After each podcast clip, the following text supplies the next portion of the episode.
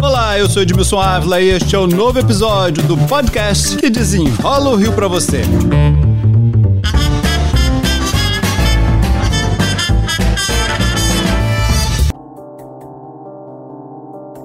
Gente, o risco de uma epidemia de dengue é real. Autoridades fizeram as contas. Temos mais casos e mais alagamentos. Dados da Secretaria Municipal de Saúde da capital mostram que, em apenas uma semana, foram 492 diagnósticos, cerca de 70 por dia.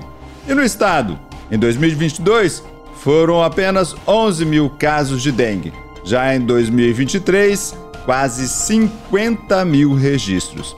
Para desenrolar o assunto, o meu convidado é o Dr. Luiz Fernando Correia, a quem eu já agradeço pela participação. Olá, doutor Luiz Fernando. Olá, Edmilson, obrigado pelo convite. Bem, já sabemos, as autoridades já estão dizendo, olha, é bem provável que teremos uma epidemia. Então vamos olhar para frente, o que é que precisamos fazer aí? Essa possibilidade da epidemia não é só pela mudança climática, pelas chuvas e pelo calor.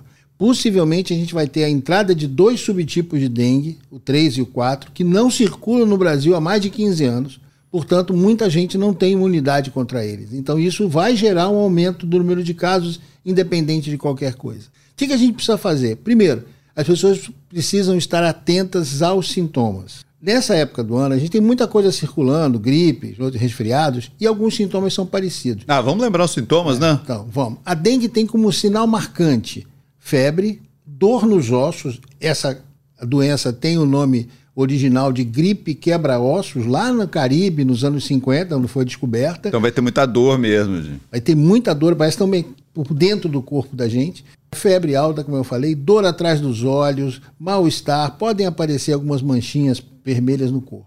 Isso vai durar em torno de 4 a 7 dias. Tem que buscar o posto de saúde? Tem que buscar um hospital? É muito importante procurar o atendimento médico. Eu entendo, apesar de filas e demoras, porque a gente precisa confirmar o diagnóstico de dengue. Porque a partir dessa confirmação, essa pessoa vai receber a orientação de voltar ao atendimento 72 horas depois. Aí eu falar de novo, poxa, mas vai ter outra fila, eu vou ter que ir, tem que ir, sabe por quê? Porque a dengue hemorrágica, que é a fase da complicação da doença, ela acontece quando você está melhorando. 95% das pessoas infectadas que desenvolvem a doença vão melhorar. Muita gente vai pensar, ah, tô melhorando, isso é só dengue, eu já sei como é, já vi no passado. Mas é muito importante, então, essa observação. Vou, vou ao médico e ainda volto. Volta por quê? Porque nessa hora que você está melhorando, você pode ter sintomas diferentes, como dor na barriga, você pode começar a ter cansaço, porque vai acumular líquido no seu corpo, você pode ter complicações respiratórias, você pode ter inclusive as complicações hemorrágicas, que são muito graves. E isso só tem uma solução: tem que ser atendido muito rapidamente, repor líquido pela veia em volume muito grande, que isso é o que consegue reverter esse quadro. Porque nessa segunda fase, Edmilson, a gente não está mais falando da ação direta do vírus sobre o seu corpo. Já é o nosso corpo se defendendo desse ataque de forma descontrolada. Então isso também precisa ser resolvido. Essa parte é a parte da hidratação, né? Exatamente. Vamos lembrar que já aconteceu em outras epidemias. O que, que precisou se manter? Montar. Montar estruturas para hidratar as pessoas, para elas tomarem soro.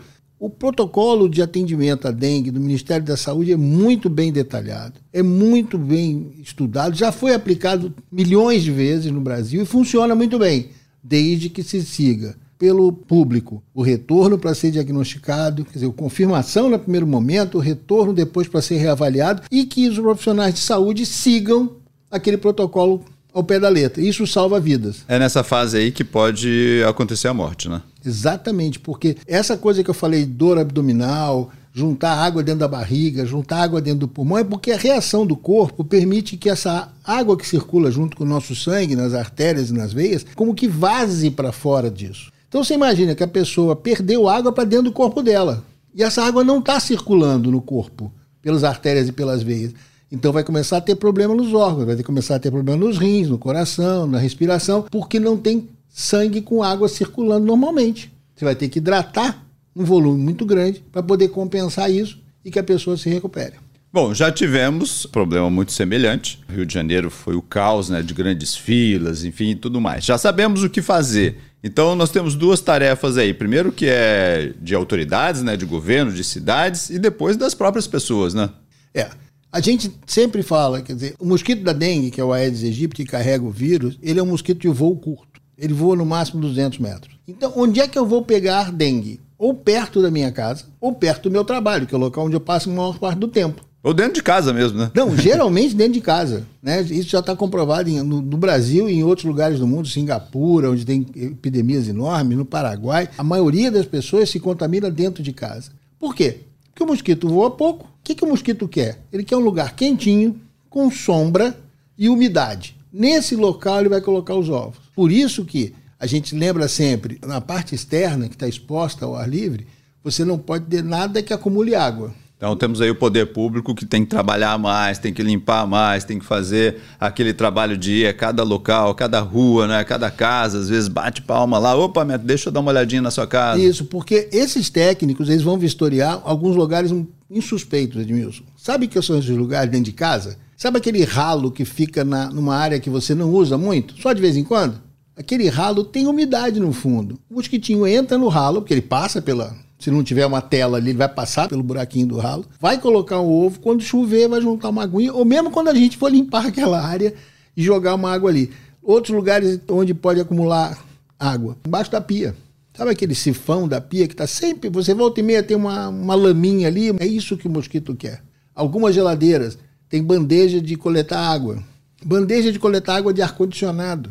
Elas... Um vasinho de planta, né? Que fica ali é, que a gente esquece. O né? vasinho da planta, de planta a gente até lembra da dengue. Acho que todo mundo já está com isso na cabeça. Mas tem que trocar. Se usa água, bota areia, porque na areia ele não consegue manter o, o, ovo vivo. E basta uma vez por semana nessa vistoria, né? Dentro de casa já seria suficiente, né? Isso, essa história de 10 minutos por semana é, é, fundamental, porque é o tempo que leva entre o mosquito botar o ovo. Esse ovo ser molhado, vamos dizer assim, ou encontrar a condição ideal para a larva ali ser liberada numa aguinha que fica ali. E olha, gente, vamos lembrar que eu estou falando de um pouquinho de água numa tampinha de garrafa PET. Não precisa ser uma piscina, não, gente. A gente, a gente lembra sempre daquela piscina largada. A gente fica achando que é muita água, não, né? Não, não, é a tampinha de garrafa PET solta no meio ambiente é o suficiente para o mosquito fazer a festa. Então, limpar é importantíssimo, né? Que todas as prefeituras, que todos os prefeitos fiquem atentos com limpeza das suas cidades e que todas as famílias também fiquem atentos dentro de casa, né? Isso. E olha, lembrar que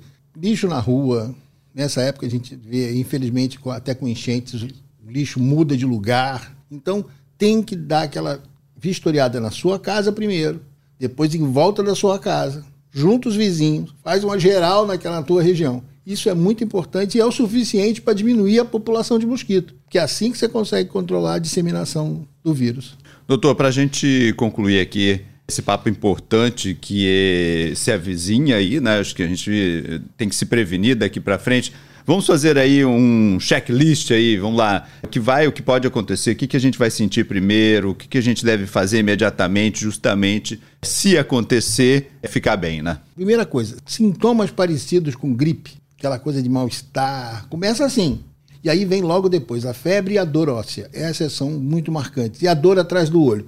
Esses três sinais são típicos de dengue. Eu acho que as pessoas têm que estar com isso, com isso como sinal de alerta mais importante. Não, não fica achando só que é uma gripezinha, não, não, né? E aí começou isso. Nessa época do ano, vá ao médico. Porque o exame é fácil de fazer, o exame está disponível na rede pública, está disponível nos hospitais para confirmar o diagnóstico. Que você falou aí, centenas de casos.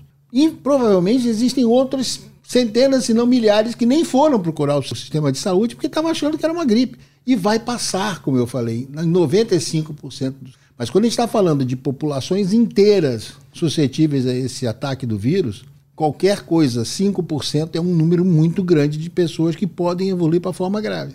E obedeça o médico, né? Retorne. Retorne apesar das dificuldades. Eu entendo as dificuldades, mas retorne porque é ali que você consegue identificar o caso que está começando a ficar grave. E vou falar, dar um depoimento pessoal. Essa evolução, Edmilson, acontece em horas. Você vê o paciente evoluir mal rapidamente se você não, não conseguir fazer nada. É isso que vai salvar a pessoa. Isso que vai salvar a pessoa. Hidratação a tempo, diagnóstico primeiro, retorno, hidratação correta de acordo com o protocolo do Ministério da Saúde. Isso vai salvar a vida. Doutor Luiz Fernando Correia, comentarista de saúde, muito obrigado pelas explicações aqui. Eu que agradeço o convite, estou sempre às ordens, Milson. Este podcast foi editado e finalizado por Felipe Magalhães. E eu, Edmilson Ávila, toda semana desenrola um assunto aqui para vocês. Até o próximo.